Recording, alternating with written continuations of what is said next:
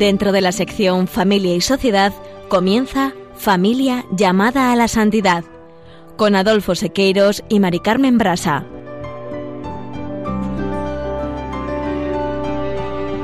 Muy buenas tardes, queridos oyentes de Radio María y Familia Radio María.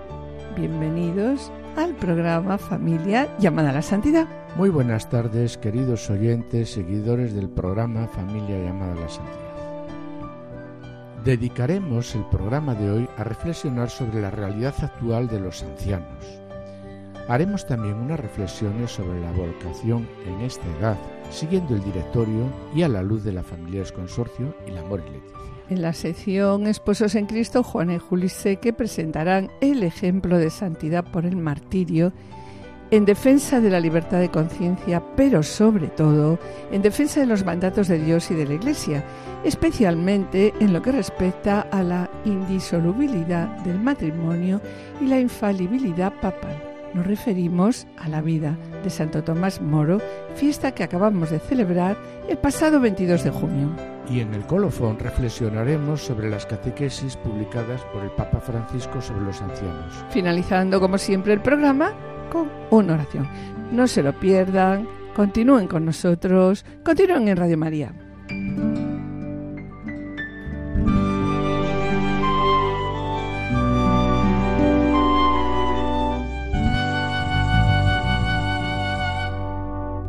En la carta apostólica Salvifici Doloris, Juan Pablo II recuerda que la Sagrada Escritura es un gran libro sobre el sufrimiento y nos dice que de los libros del Antiguo Testamento mencionaremos solo algunos ejemplos de situaciones que llevan el signo del sufrimiento, ante todo del sufrimiento moral, como son el peligro de muerte, la muerte de los propios hijos, también la falta de prole, la nostalgia de la patria, la persecución, la hostilidad del ambiente, el escarnio y la irrisión hacia quien sufre, la soledad y el abandono. Bien, pues en el programa de hoy, queridos oyentes, vamos a hablar de uno de los mayores sufrimientos de la sociedad actual, la soledad.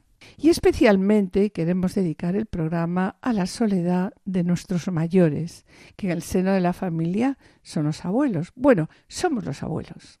Para comenzar, queremos hacernos eco de una noticia publicada hace poco. La familia de un anciano de 85 años ha encontrado muerto el domingo por causas naturales en su domicilio. Otro caso más sorprendente, Adolfo, de las noticias de este año es, es el de un hombre encontrado momificado y que podría llevar, así nos dicen los periódicos, hasta cuatro años fallecido sin que nadie de su alrededor lo detectara. El diario Mundo publicó que el hallazgo se produjo cuando un secretario judicial iba a proceder a su desahucio por impago de las letras de su casa. Bien, estas noticias, ¿verdad?, de ancianos que mueren en soledad y que nadie les echa de menos durante tantos años hasta que alguien casualmente los encuentra, son muy frecuentes en nuestros medios de comunicación. La realidad que se esconde detrás de todos estos casos es la misma, la soledad que viven muchísimos mayores en nuestro entorno. La soledad se ha convertido en algo endémico y parece que cada vez hay menos tiempo para visitar a padres o abuelos. En España, con una esperanza de vida de las más altas de la Unión Europea y del mundo, esto es un problema vital. Sí, es verdad. Sobre la soledad, me gustaría comentar aquí lo que publica el Foro de la Familia, eh, acudiendo a un pensamiento de Campo Amor, que dice, una soledad que espera no es soledad, y lo concretaba en los padres ancianos que esperaban la visita de sus hijos o en la esposa que espera la llegada del marido que estaba en guerra, ¿no? Ambas esperas son esperanzadas, son esperanzadoras. La clave no es eh, la soledad objetiva, es decir, vivir solo, sino que la clave que es es sentirse solo. Y continúa destacando también eh, Juan González Castilla que el remedio para la soledad, que ha sido siempre la familia.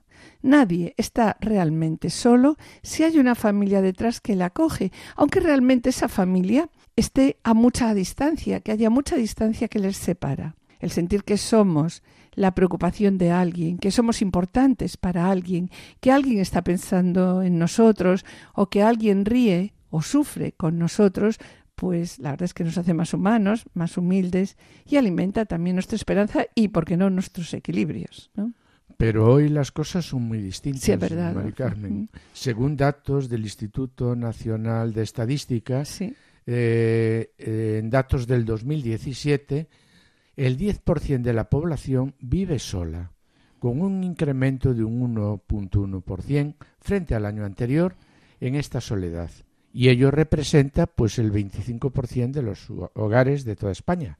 sí, pero profundizando más en esta estadística, vemos, fíjate, que estamos en lo que llamamos años buenos, porque las personas que hoy están por encima de los setenta y tantos son aquellas que fundaron familias en los años en los que la familia en España era protegida y además los hogares españoles en aquel momento estaban llenos de niños.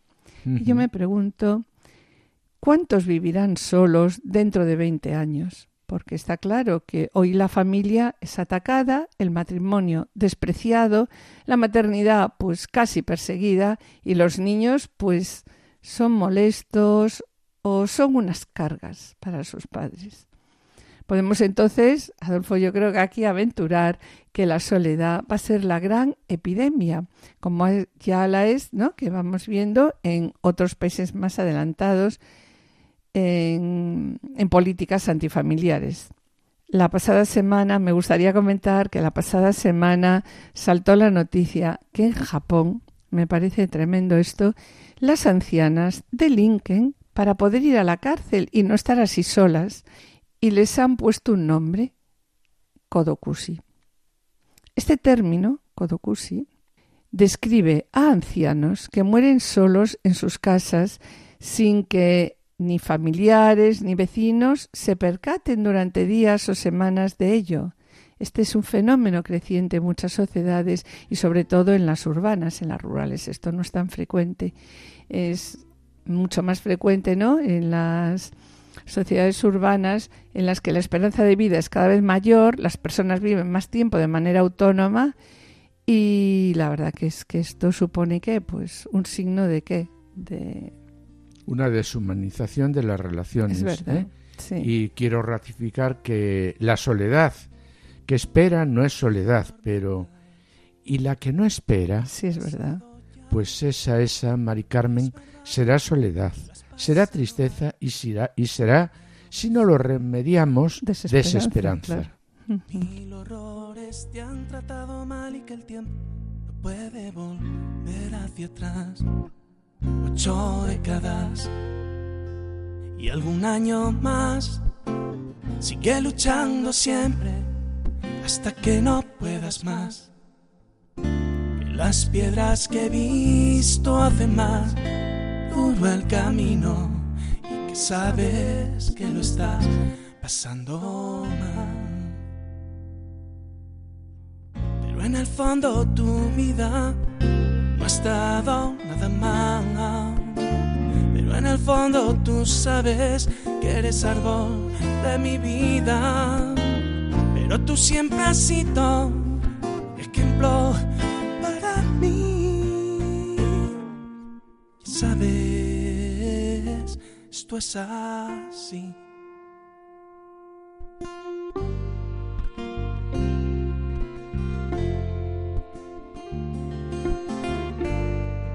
Y como queremos hablar de los mayores, sobre ello el presidente del Foro de la Familia resalta la importancia que tienen los mayores para la sociedad, tanto como por sus conocimientos y experiencias, como por su creciente peso en la pirámide de edad española. Y nos dice, es una paradoja que en un país donde la media de edad no hace más que crecer y se desploman los nacimientos, nuestros mayores, y esto es verdad, no son cada vez, ¿verdad?, Sí, menos escuchados y respetados, mientras que se prepara una ley que, Sí, que vaya, vaya abriendo, pues desgraciadamente, la, puerta, a la eliminación. Es verdad. Y de ahí, pues, Mari Carmen, la importancia de denunciar la soledad de tantos mayores, su aislamiento, cuando se les trata como una carga, en especial cuando caen enfermos, y la verdad nos preguntamos, Sí, Adolfo, nos preguntamos, ¿dónde están sus familias, no? mis queridos oyentes, nosotros aquí No pretendemos juzgar a esas familias y es probable que no puedan Atenderles, atenderles pe- claro. eh, pues por realidades sociales en las que están inmersas en ocasiones muy complejas. Sí, por la complicación de los trabajos y de las vidas y de la distancia también geográfica que a veces existe, ¿no? Sí, sí. Y sobre todo esto que estamos comentando, también queremos eh, manifestar lo que nos dice eh, la familia es consortio en el apartado 27, cuando nos recuerda que hay culturas que manifiestan, y eso es verdad, una singular veneración y un gran amor por el anciano. Lejos de ser apartado a la persona mayor de la familia o de ser soportado como un peso inútil, el mayor permanece inserto en la vida familiar, sigue tomando parte activa y responsable y sobre todo desarrolla una preciosa misión, ser testigo del pasado y también como inspirador de la sabiduría para jóvenes y para el futuro, ¿verdad? Y sin embargo, en cambio, nos encontramos, Adolfo, en otras culturas que sucede lo contrario, ¿no? Como está pasando en la nuestra. Como consecuencia de un desordenado desarrollo industrial y urbanístico, eh, todo esto ha llevado y sigue llevando a los ancianos a formas inaceptables de marginación, que es la fuente a la vez de agudos sufrimientos para ellos mismos y Sí. también Sí, de empobrecimiento espiritual, pues para muchas familias. Y como nos dice la familia es consortio, ¿cuántos niños han hallado comprensión y amor en los ojos, palabras y caricias de, de sus abuelos, ¿no? Y cuánta gente mayor no ha suscrito con agrado las palabras inspiradas en Proverbios cuando nos dice la corona de los ancianos son los hijos de sus hijos. Y sobre la necesidad de integrar a los mayores en la vida familiar, el apartado 196 del Directorio de la Pastoral Familiar de la Iglesia España recuerda que los esposos en edad avanzada deben ser conscientes de que la situación en que se encuentran constituye una invitación a crecer en su matrimonio como comunidad de vida y amor. Sí, son de gran importancia, ¿verdad? Estos matrimonios que llevan pues 50, 60 años juntos son un gran testimonio de fidelidad matrimonial, ¿verdad? Sí, y el consejo que por la experiencia tienen pueden ofrecer eh, a otros esposos mucho más jóvenes. Y también continúa diciendo el directorio, Mari Carmen, los abuelos tienen una misión especial en la educación humana Y y cristiana. sí de sus nietos, que habrá de suplir a veces a la de los padres. Sí, porque los padres a veces, los pobres, pues no tienen apenas tiempo. El apartado siguiente eh, quería comentar del directorio. Nos habla de algo también muy importante, que es la necesidad de integrar a las personas mayores en la vida, tanto en la vida social como en la vida eclesial. Y una de las manifestaciones del desarrollo de nuestra sociedad que estamos viendo es la prolongación de la vida, con lo que ha aumentado mucho el número de personas mayores en la sociedad. De ahí que la comunidad cristiana y de modo particular la parroquia facilitará los medios para que participen activamente las personas mayores en la vida eclesial. Y aquí podemos destacar movimientos y asociaciones adecuados también a su edad y a su conducción a su condición. Sí, como es por ejemplo vida ascendente. pues sí. Y, Mari Carmen, me gustaría destacar que en este momento hay muchas personas jubiladas que pueden ofrecer su colaboración de una forma desinteresada en muchas tareas de las que son expertos Y por ello prestar importantes servicios de voluntariado. Y no nos olvidemos también en Radio María. Sí. Y sobre ello también quería comentar, Adolfo, como delegados episcopales, que somos de la Pastoral de la Salud, en nuestra diócesis, vemos que son muchos, y cada vez estamos viéndolo más, ¿no? Que son muchos los jubilados, jubiladas, que prestan un gran servicio a la pastoral parroquial. Son personas que rezan semanalmente por los enfermos de sus parroquias, son personas que se dedican a la atención de enfermos y personas mayores en sus casas o los llevan a hospitales o los atienden en los hospitales, siendo también estas personas de gran ayuda para los sacerdotes en algunos momentos como ministros extraordinarios de la comunión. Lo mismo sucede con el voluntariado Es de verdad, es evidente, ¿no? Sí. Sobre la solidaridad, me gustaría comentar lo que dice la doctrina social de la Iglesia, que en el apartado 246 afirma que la solidaridad pertenece a la familia como elemento constitutivo y estructural. Esta, la verdad es que es una solidaridad que pueda asumir el rostro del servicio y de la atención que vemos que hacemos en las familias, ¿no? Atención a... a los ancianos, a cuantos viven en la confusión, en la soledad y en el abandono. Las gracias por mi vivir, por la tierra y mis amigos,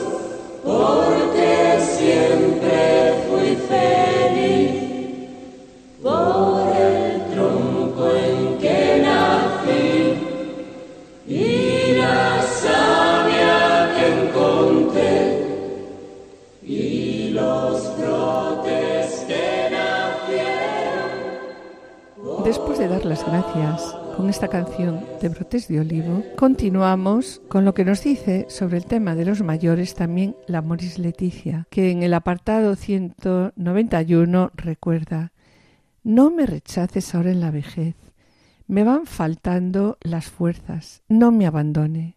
Así nos lo dice el Salmo 71, ¿no? Sí, y como vemos en este Salmo, ya en el Antiguo Testamento se refleja el clamor del anciano que teme el olvido y, el, desprecio. ¿verdad? Esto nos interpela. Esto tiene que interpelar a las familias y a las comunidades, porque la Iglesia no puede y no quiere tampoco conformarse a una mentalidad de intolerancia y mucho menos de indiferencia y desprecio, ¿verdad?, respecto a, a la vejez.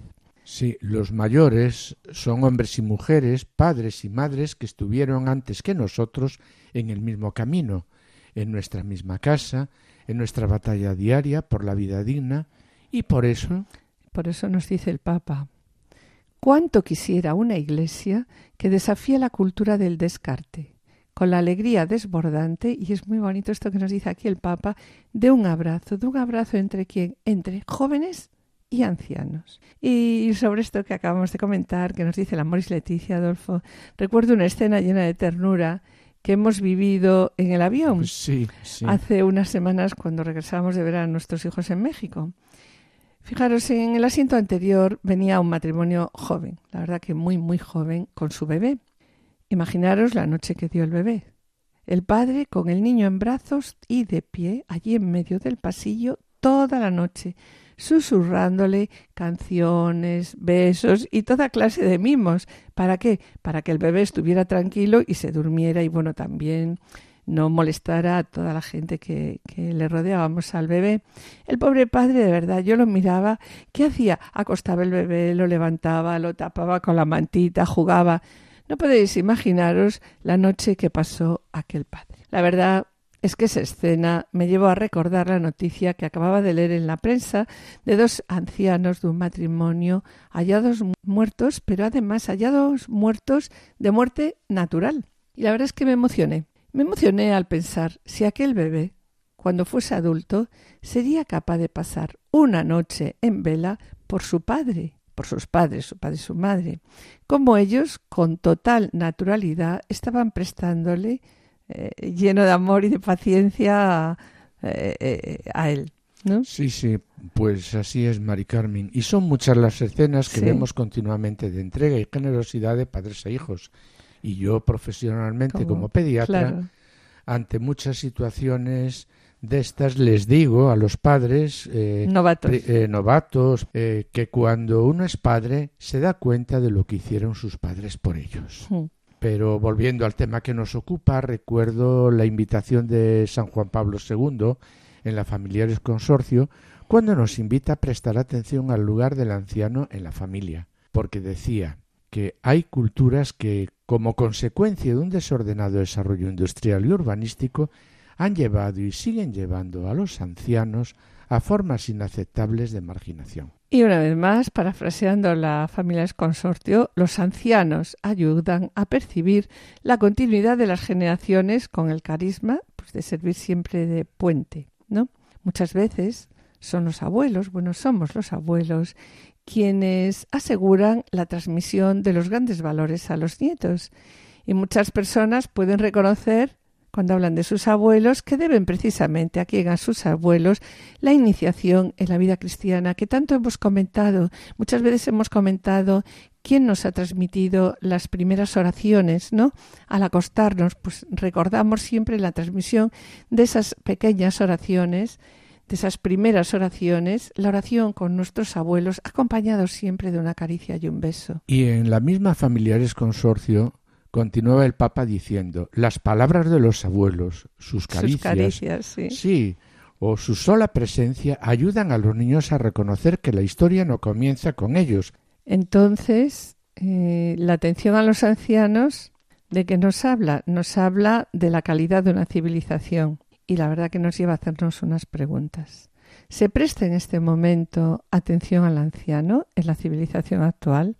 ¿Hay sitio para el anciano? Para la persona mayor. Está claro que una civilización seguirá adelante si sabe respetar la sabiduría, la sabiduría de los ancianos, ¿verdad? Queridos oyentes y familia Radio María, estamos en el programa Familia llamada a la Santidad, dirigido por Adolfo Sequeiros y quien les habla, Mari Carmen Brasa. Finalizamos esta primera sección y antes de iniciar la segunda, quisiéramos adelantarles que en el colofón presentaremos unas catequesis del Papa Francisco sobre los ancianos. Y a continuación damos paso al espacio Esposos en Cristo, en el que nuestros colaboradores Juana Juliseque presentarán la vida de Santo Tomás Moro, fiesta que acabamos de celebrar el pasado 22 de junio. No se lo pierdan, continúen con nosotros, continúen en Radio María.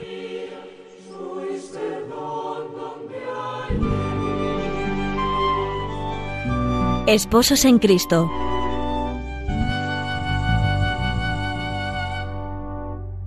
Queridos amigos de Radio María, Esposos en Cristo quiere hoy acercarse a un gran hombre cuya santidad resplandeció en el martirio bajo el principio máximo que es la entrega de la vida por amor a Cristo y a su Iglesia. Algo también que lo propone como perfecto ejemplo de coherencia moral en ámbito tan borrascoso como la política, pero también de la admirable armonía con que supo conjugar sus vertientes humana y espiritual.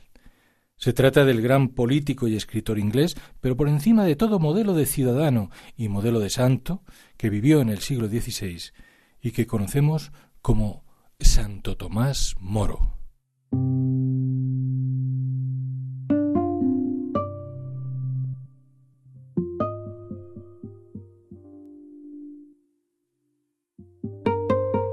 Y sin embargo, junto a su faceta más conocida como personaje histórico, de enorme trascendencia en el plano político, cívico y religioso, y como hombre de recias virtudes humanas, Tomás Moro guarda un perfil menos conocido y para nosotros también de gran relevancia. Nos referimos a su vida ejemplar como esposo y como padre.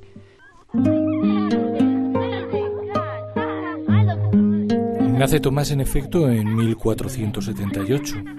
A los 13 años va a trabajar como ayudante a casa del arzobispo de Canterbury y este, al percibir el carácter despierto del joven, lo guía hacia el estudio en el colegio de la Universidad de Oxford. Como resultado, obtiene una esmerada educación y un conocimiento muy profundo de la filosofía escolástica cristiana y de la elocuencia de los clásicos. A pesar de lo cual, su padre, probablemente por su condición de juez, lo orienta hacia la abogacía. Así que apenas cumplidos los 22 años, Tomás se convierte en un brillante doctor y profesor en Derecho. Justo por entonces, no obstante, comienzan a asaltarle dudas sobre su auténtica vocación. Y así resultó que a principios de 1505 contrajo matrimonio con Juana. Ambos fueron muy felices, y tuvieron cuatro hijas que fueron el centro del amor de Tomás. A su educación se dedicó con tal esmero que su hogar era como, conocido como la Academia Cristiana. En 1511, sin embargo, cuando su hija mayor apenas tenía cinco años, Juana murió y Tomás casó en segundas nupcias con Alicia Middleton. A Alicia, como antes a Juana, la amó tiernamente.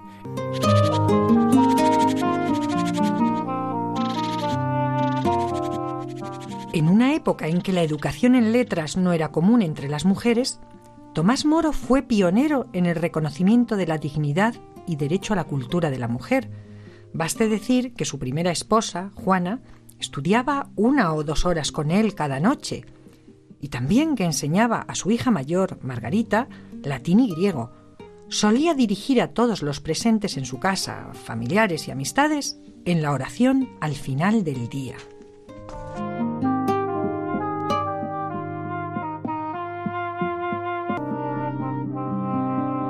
Así recitaba junto con sus hijas oraciones, salmos, letanías, sufragios, además de rezar comunitariamente en la capilla al lado de su esposa y de los sirvientes antes de acostarse.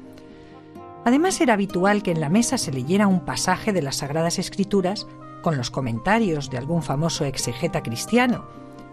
La lectura la hacía una de sus hijas, y a su término, Moro preguntaba a alguno de los que le acompañaban por el sentido que debía dar al texto. Cierto que después Tomás introducía un tema más ligero y todos se divertían animadamente.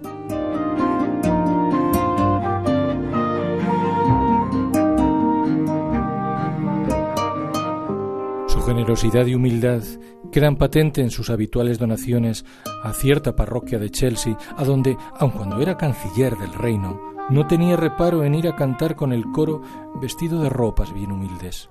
También solía visitar personalmente a las familias sin recursos para conocer sus necesidades y ponerles remedio. Su vasta cultura hizo que Tomás Moro escribiera un buen número de libros, muchos de ellos contra los protestantes, pero el más famoso es el que se llama Utopía. En él se describe una nación que en realidad no existe, pero que debería existir. En su escrito ataca fuertemente las injusticias que cometen los ricos y los altos miembros del gobierno con los pobres y los desprotegidos, y va describiendo cómo debería ser una nación ideal. Esta obra lo hizo muy conocido en toda Europa, en efecto, su creciente prestigio hizo que en 1529 Moro fuera nombrado por el rey canciller, o lo que es lo mismo, ministro de Relaciones Exteriores. Pero este altísimo cargo no hizo variar su sencillez y su espíritu familiar. Siguió asistiendo a misa cada día, confesándose con frecuencia, comulgando. Amable para con todos, alguien llegó a decir, parece que lo hubieran elegido canciller solamente para poder favorecer más a los pobres y desamparados. Todo cambiaría, sin embargo, dos años después para él, para los suyos y para los cristianos ingleses en general. Así, el rey Enrique VIII se divorció de su legítima esposa para vivir con Ana Bolena, y como el sumo pontífice no aceptó este divorcio, el rey se declaró jefe supremo de la religión de la nación y declaró la persecución contra todo el que no aceptara su divorcio o no lo aceptara él como reemplazo del Papa en Roma.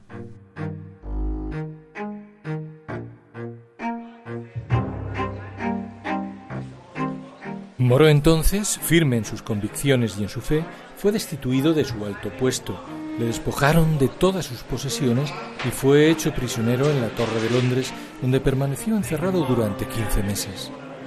Su situación personal y familiar quedó pues reducida casi a la miseria, pues su única renta era una pensión muy modesta de la Orden de San Juan de Jerusalén.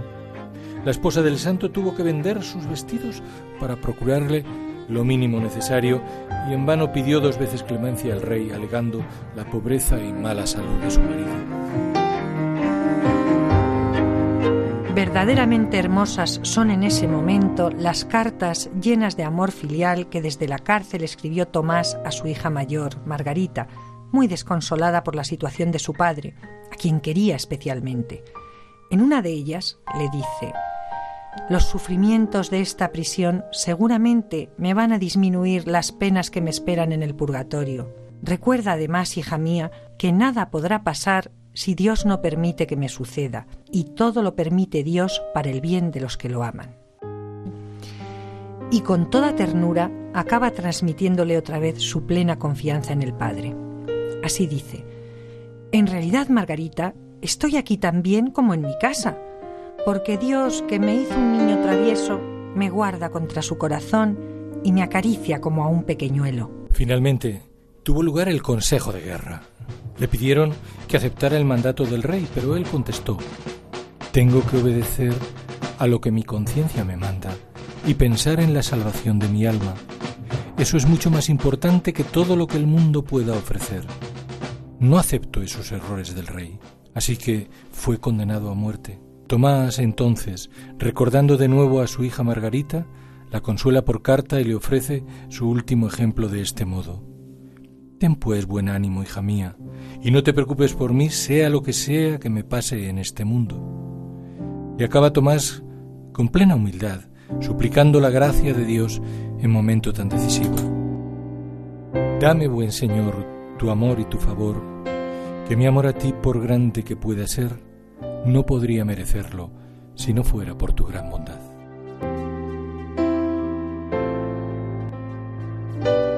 Llegado el momento de su ejecución, al llegar cerca del cadalso, rezó despacio el Salmo 51. Misericordia, Señor, por tu bondad. Después, a imagen de Cristo, rogó por el rey y sus demás perseguidores, y declaró públicamente que moría por ser fiel a la Santa Iglesia católica, apostólica y romana. Sus últimas palabras, dirigidas a todos los presentes, fueron Muero siendo el buen siervo del rey, pero primero de Dios.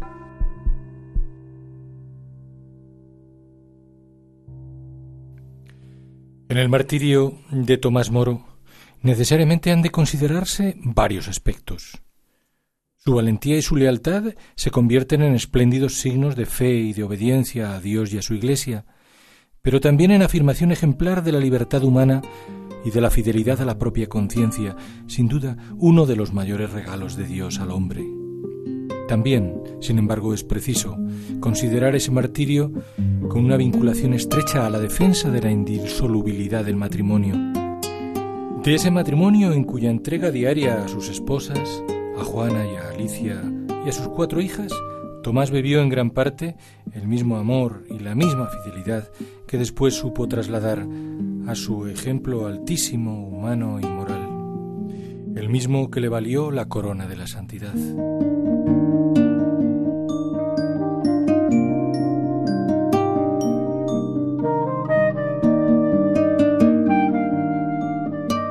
Cierto que tuvieron que transcurrir más de cuatro siglos en este reconocimiento, precisamente allá por 1935. Y sin embargo, su carácter de mártir de la fe, ejemplo de coherencia moral en ámbito tan borrascoso como la política, y la admirable armonía con que supo conjugar lo humano y lo sobrenatural, condujeron a que en el año 2000 el entonces Papa Juan Pablo II lo proclamara patrón de los políticos y los gobernantes, por cuanto su vida fue ejemplo de santidad en medio de las tribulaciones y persecuciones que le procuró la alta política, por la defensa hasta la muerte de los ideales humanos más nobles y de la fe cristiana, incluido el matrimonio en Cristo.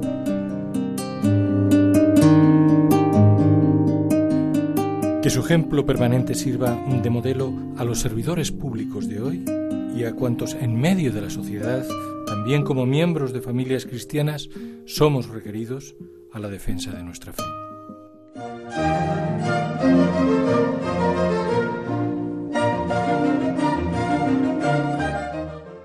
Queridos oyentes y familia de Radio María, estamos en el programa Familia llamada a la Santidad dirigido por Adolfo Sequeiros y quien les habla Mari Carmen Brasa. Les recordamos que pueden ponerse en contacto con nosotros a través del correo familia llamada a la santidad o enviando un correo postal a la dirección de Radio María, Paseo de Lanceros 2, primera planta 28024 Madrid, indicando el nombre del programa, Familia llamada a la Santidad. Bien, pues para solicitar este programa deberán dirigirse ustedes al teléfono de atención al oyente 902 500 518. También pueden escucharlo a través de podcast entrando en la página www.radiomaria.es y descargarlo en su ordenador para archivarlo o escucharlo a la hora que ustedes deseen.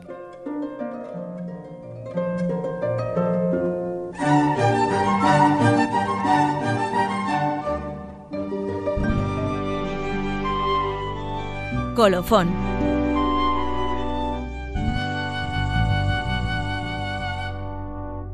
Después de haber escuchado el ejemplo coherente de vida de Santo Tomás Moro, patrono de gobernantes y políticos, quiero recordar de nuevo sus últimas palabras antes de morir a su hija. Ten, pues, buen ánimo, hija mía, y no te preocupes por mí. Sea lo que sea que me pase en este mundo, nada puede pasarme que Dios no quiera. Y todo lo que Él quiere, por muy malo que nos parezca, es en realidad lo mejor. Sí, pues estas palabras, Adolfo, también las podemos aplicar al tema de hoy, al tema de los mayores. Y sobre los mayores, eh, queremos presentar unas catequesis del Papa Francisco que sobre los ancianos que en el ámbito de la familia son los abuelos. Bueno, somos los abuelos. somos los abuelos, ¿no? Eso es.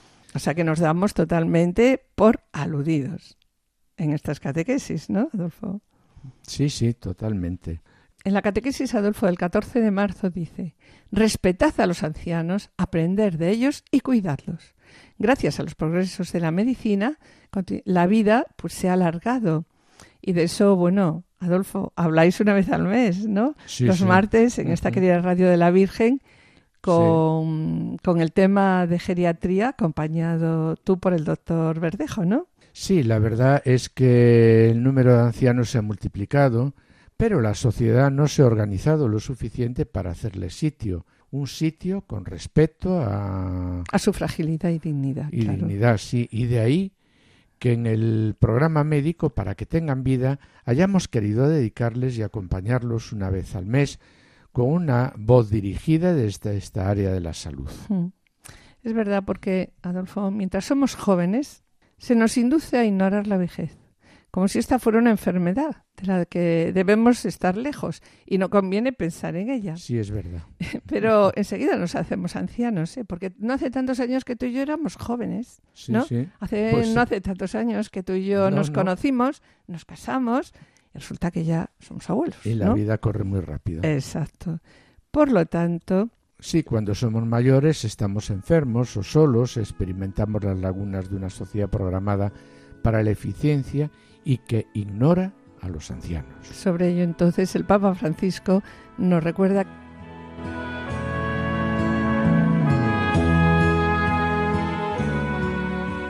Queridos hermanos y hermanas, la catequesis de hoy está dedicada a la situación de los ancianos en la sociedad actual. Gracias a los avances de la medicina, la vida del hombre se ha prolongado, pero nuestras sociedades, a menudo basadas en el criterio de la eficacia, no han alargado el corazón a esta realidad. La cultura del descarte considera a los mayores un lastre, un peso, pues no solo no producen, sino que además constituyen una carga y, aunque no se diga abiertamente, a los ancianos se los desecha. Y muchas personas mayores viven con angustia esta situación de desvalimiento y abandono. Una sociedad sin proximidad, donde la gratuidad y el afecto sin contrapartidas van desapareciendo, es una sociedad perversa. Fiel a la palabra de Dios, la tradición de la Iglesia siempre ha valorado a los ancianos y ha dedicado un cuidado especial a esa etapa final de la vida. Por eso mismo no puede tolerar una mentalidad distante, indiferente y menos aún de desprecio a los mayores y pretende despertar el sentido colectivo de gratitud y acogida para que los ancianos lleguen a ser parte viva de la sociedad. Los jóvenes de hoy serán los ancianos de mañana. También ellos lucharon por una vida digna recorriendo nuestras mismas calles y viviendo en nuestras casas. Tengamos bien presente que donde los ancianos no son respetados, los jóvenes no tienen futuro.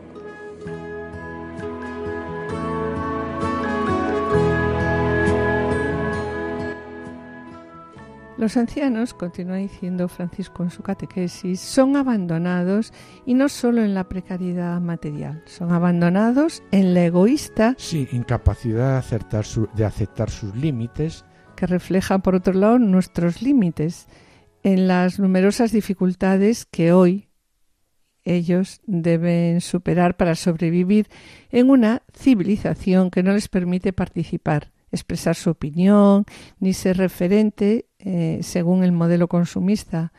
Y eh, el modelo consumista está claro de que solamente los jóvenes en esta sociedad son útiles, porque solamente los jóvenes pueden consumir y, disfrutar, ¿verdad? Recuerdo cuando sí. visitaba asilos, dice el Papa, hablaba con cada uno y muchas veces escuché esto. ¿Cómo está usted?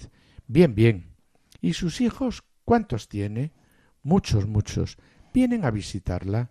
Sí, sí, siempre que vienen y pueden. ¿Y cuándo vinieron a verla la última vez? Y así la anciana recuerda, una de ellas especialmente, decía, en Navidad. Estábamos en agosto, ocho meses sin haber sido visitada por sus hijos, ocho meses abandonada. Y a continuación el Papa hace una descripción que nos puede servir a todos para meditar, y es la siguiente. Una vez, cuando era pequeño, la abuela nos contaba la historia de un abuelo anciano que al comer se manchaba porque no podía llevar la cuchara a la boca con la sopa y se le caía la mitad de la sopa. Y el hijo, o sea, el padre de familia, había decidido separarlo de la mesa común e hizo una mesa en la cocina donde no se le veía comer para que comiera solo y así no quedara mal cuando venían los amigos a comer o a cenar. Pocos días después llegó a casa y encontró a su pequeño hijo jugando con madera, el martillo y los clavos. Y le preguntó al niño ¿Qué haces? Y le dice Hago una mesa, papá. ¿Y una mesa para qué? Pues es una mesa para tenerla ya hecha cuando tú seas anciano y así puedas comer en ella. Es una mesa para ti. Es verdad, mis queridos oyentes, nos dice aquí Francisco, que los niños tienen más conciencia que nosotros y en muchas ocasiones, eh, que también os hemos comentado esto mucho, eh, en muchas ocasiones, a través de nuestros hijos, a través de nuestros nietos, hemos escuchado la voz del Señor. Y vuelve a insistir también aquí el Papa, que los ancianos son hombres y mujeres, padres y madres, que han estado antes que nosotros sobre nuestro mismo camino, en nuestra misma casa, en nuestra batalla cotidiana por una vida digna, y también continúa diciendo, son hombres y mujeres de los cuales hemos recibido mucho. El anciano no es un extraño, el anciano somos nosotros, dentro de poco o dentro de mucho. Sí, y si no aprendemos a tratar bien a los ancianos, así nos tratarán a nosotros. Frágiles son un poco todos los ancianos. Algunos, sin embargo, son particularmente débiles. Muchos están solos y marcados en algunas ocasiones por la enfermedad. Algunos dependen de cuidados indispensables y de atención de los otros. Daremos un paso atrás. Les abandonaremos a su destino. Es verdad, y termina esta catequesis diciendo, donde no hay honor para los ancianos, no hay futuro para los jóvenes.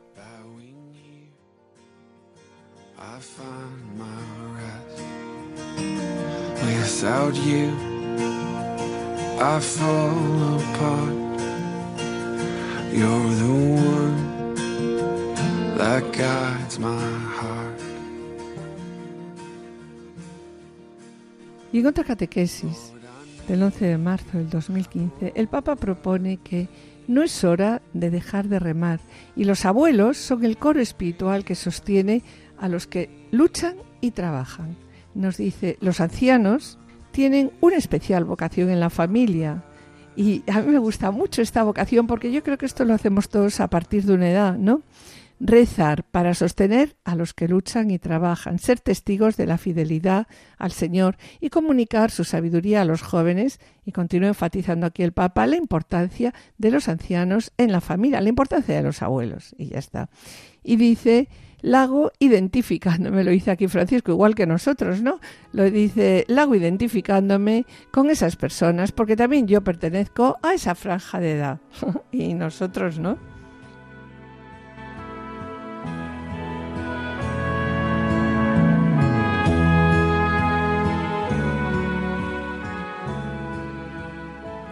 Queridos hermanos y hermanas, la catequesis de hoy está centrada en la importancia que los abuelos tienen en la familia y en la sociedad.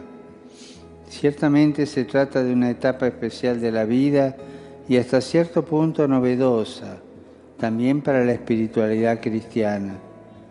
Pero el Señor nos llama a seguirlo en todos los momentos y circunstancias. Las personas mayores también tienen una misión que cumplir y una gracia especial para llevarla a cabo. El Evangelio de Lucas nos habla de los ancianos Simeón y Ana que estaban en el templo de Jerusalén, siempre atentos en espera de la venida del Mesías. Y cuando lo reconocieron en el niño Jesús, recibieron nuevas fuerzas para bendecir a Dios con un hermoso cántico de alabanza y anunciar la liberación a todo el pueblo. Como ellos, los abuelos de hoy están llamados a formar un coro permanente en el gran santuario espiritual de nuestro mundo, a sostener con su oración e infundir ánimo con su testimonio a cuantos luchan en el campo de la vida.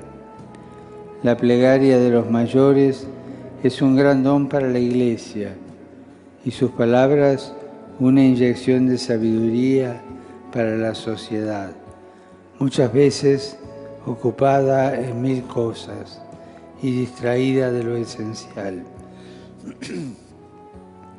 El corazón de los abuelos, libre de resentimientos pasados y de egoísmos presentes, tiene un atractivo especial para los jóvenes que esperan encontrar en ellos un apoyo firme en su fe y sentido para su vida.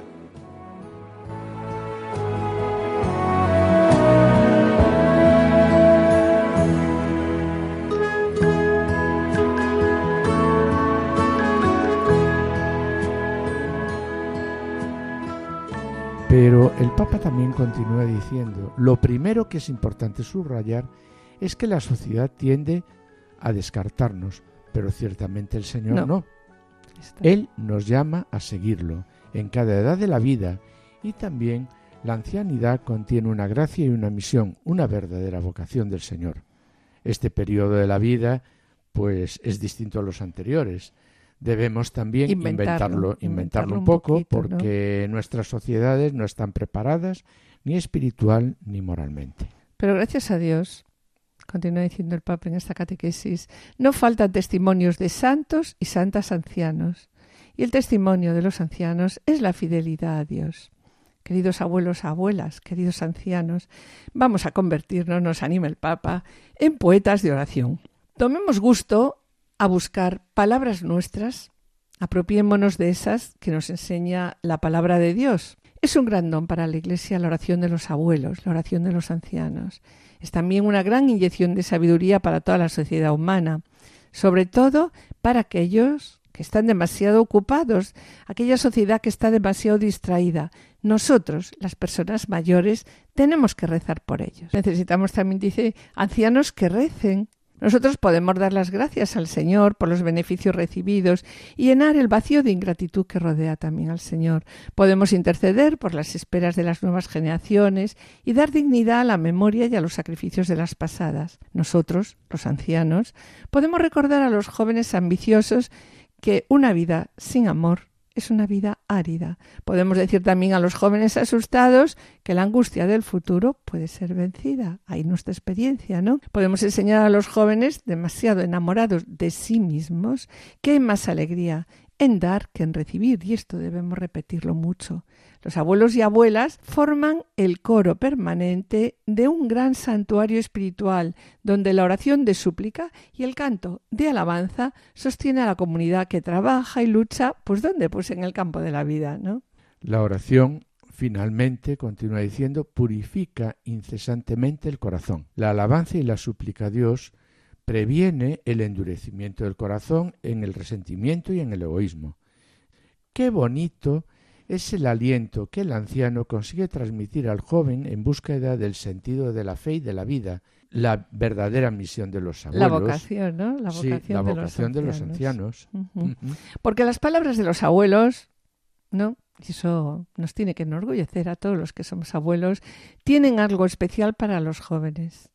Y los abuelos lo sabemos, porque lo hemos oído también y lo hemos dicho nosotros de nuestros abuelos. Y finaliza ya esta catequesis diciendo, ¿cómo quisiera una iglesia que desafíe la cultura del descarte con la alegría desbordante de un nuevo abrazo? ¿Un nuevo abrazo entre quién? Entre jóvenes y ancianos.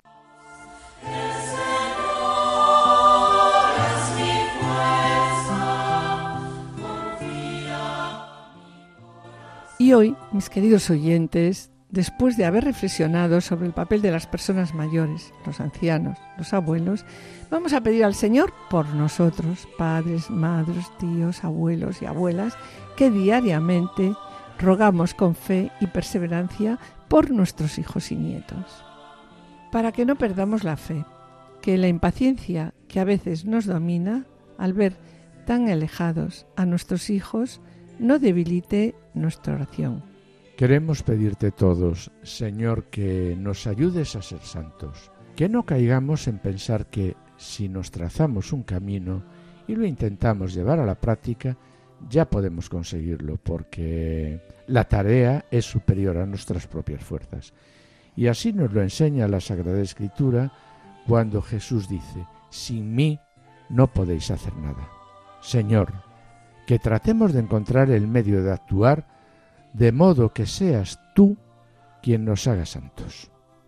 Y por eso te pedimos mucha humildad, ya que si nuestras fuerzas tienen límite, no lo tiene tu poder. Ayúdanos, Señor, a poner en ti toda nuestra confianza y nuestra esperanza. Ayúdanos a descubrir que el secreto de nuestra santidad radica en que todo podemos obtenerlo de ti porque tienes un corazón de Padre y nos das lo que necesitamos.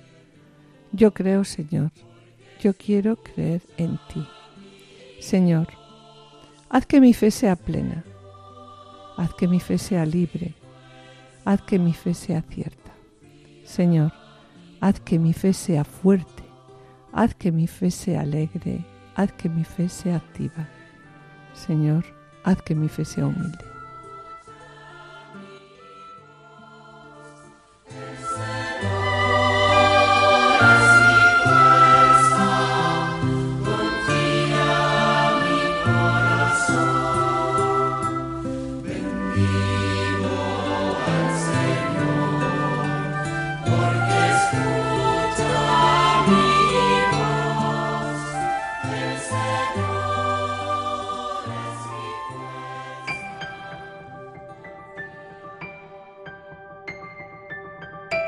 Y bien, mis queridos oyentes, como siempre os decimos, con pena tenemos que despedirnos.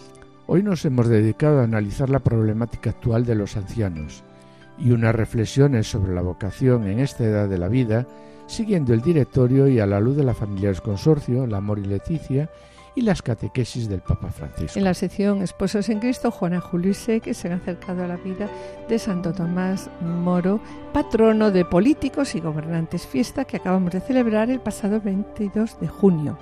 Y hemos finalizado, como siempre, el programa con una oración.